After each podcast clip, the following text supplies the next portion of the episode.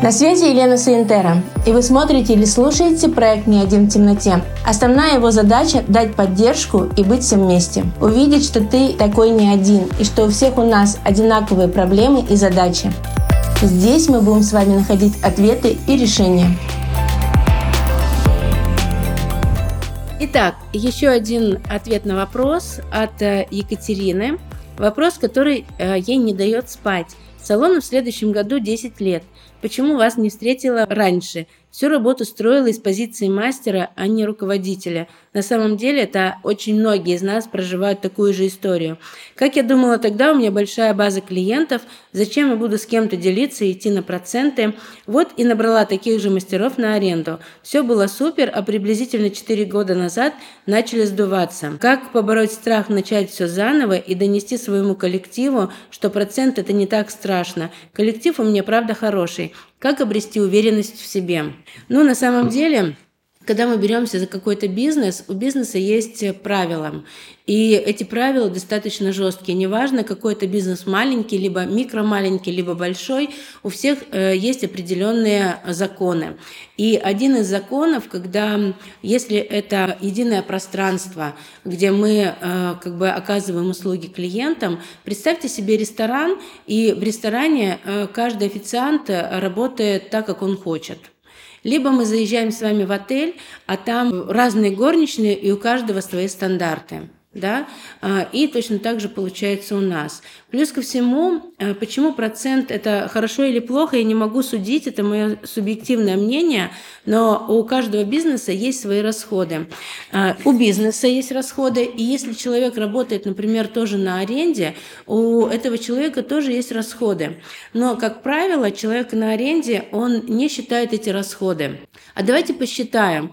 То есть, если человек э, на аренде, за аренду платить надо? Надо. Э, платить э, налоги надо? Надо. Отчетность какую-то делать, даже если ты работаешь по патенту, точно надо. Потом уборка помещения, на кого наложиться? Э, участвуют, то есть это зашито в аренду, скорее всего, да, но в любом случае это расходы.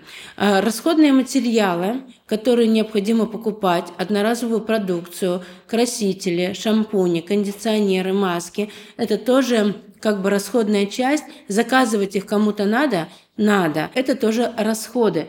То есть э, это не просто человек, который работает на аренде, расходов, которые у Э, есть, они тоже огромные. Если ты самозанятый, то значит э, все равно э, это иллюзия свободы, потому что тебе нужно делать очень много работы, и нужно подумать, а сколько у тебя получает человек, который делает для тебя контент, который снимает твоих клиентов, который пишет посты, снимает сторис, заказывает одноразовую продукцию, заказывает красители, заказывает шампуни, кондиционеры, маски, уходовые продукты, человек, который убирает, человек, который делает отчетность.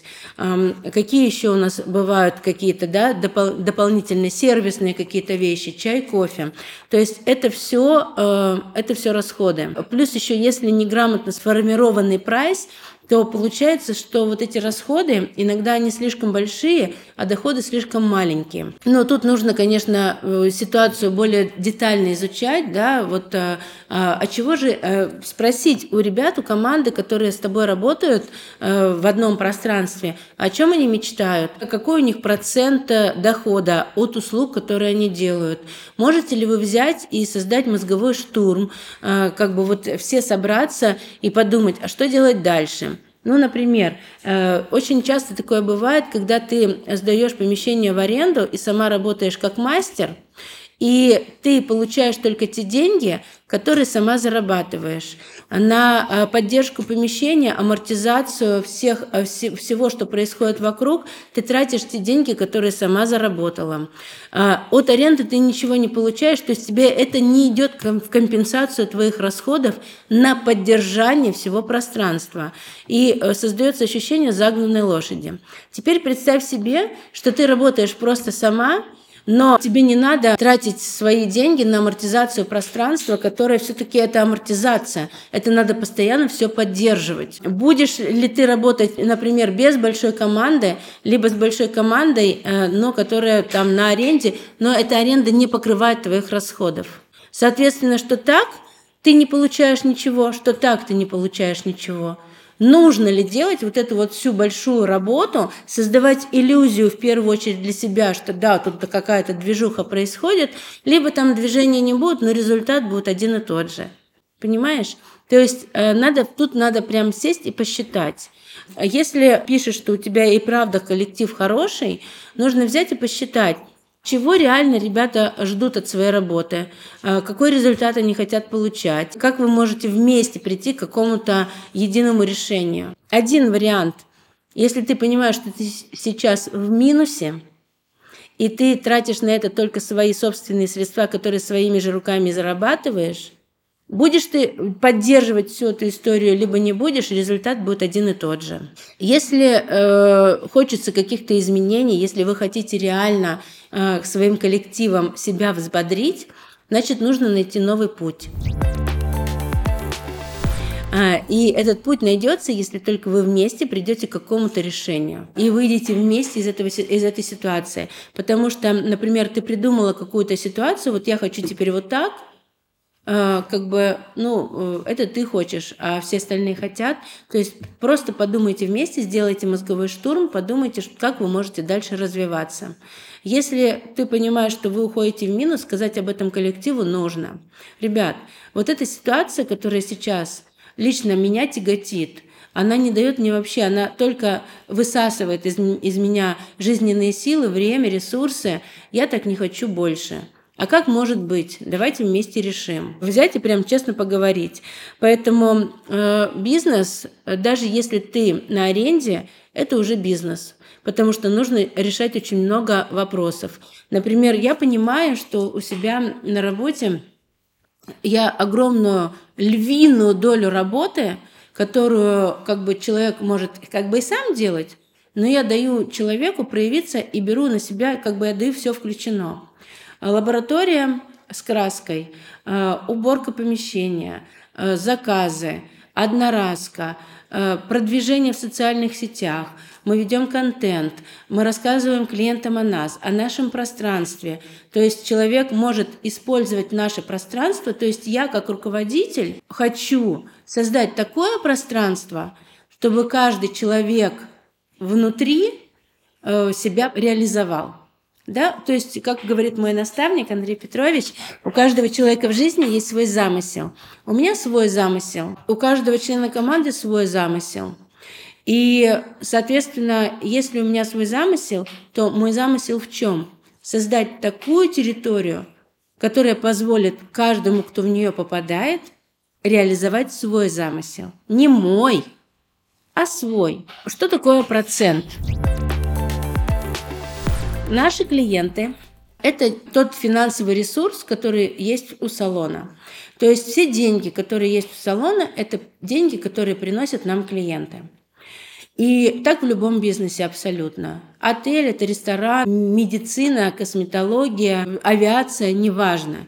Везде есть клиенты. Мы чьи-то клиенты, и мы точно так же кому-то платим за чьи-то услуги. Мы покупаем чьи-то услуги, чтобы нам было комфортно. И у нас точно такая же история.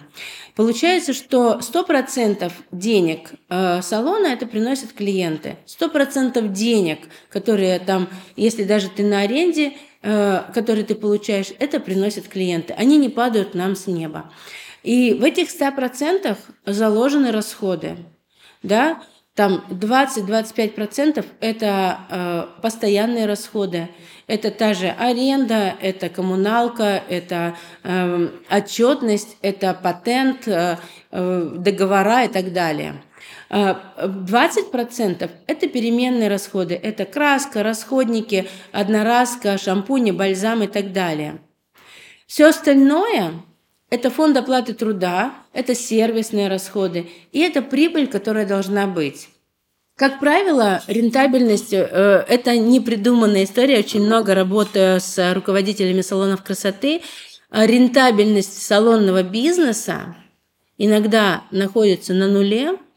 В лучшем случае это 15%, в среднем это 10%. И когда мы создаем пространство для коллектива, и зарплата – это процент, и, как правило, этот процент 30 плюс, то в любом случае реализация для специалиста, который приходит в это пространство, она больше, он больше может заработать, чем ты. Понимаешь? Поэтому хорошо процент или плохо, в любом случае, даже если человек на аренде, он от своей работы получает тоже какой-то процент. Я очень часто считаю, например, окрашивание в салоне за процент, либо окрашивание на аренде, но ты все равно получаешь там процент. Надо вычесть все расходы.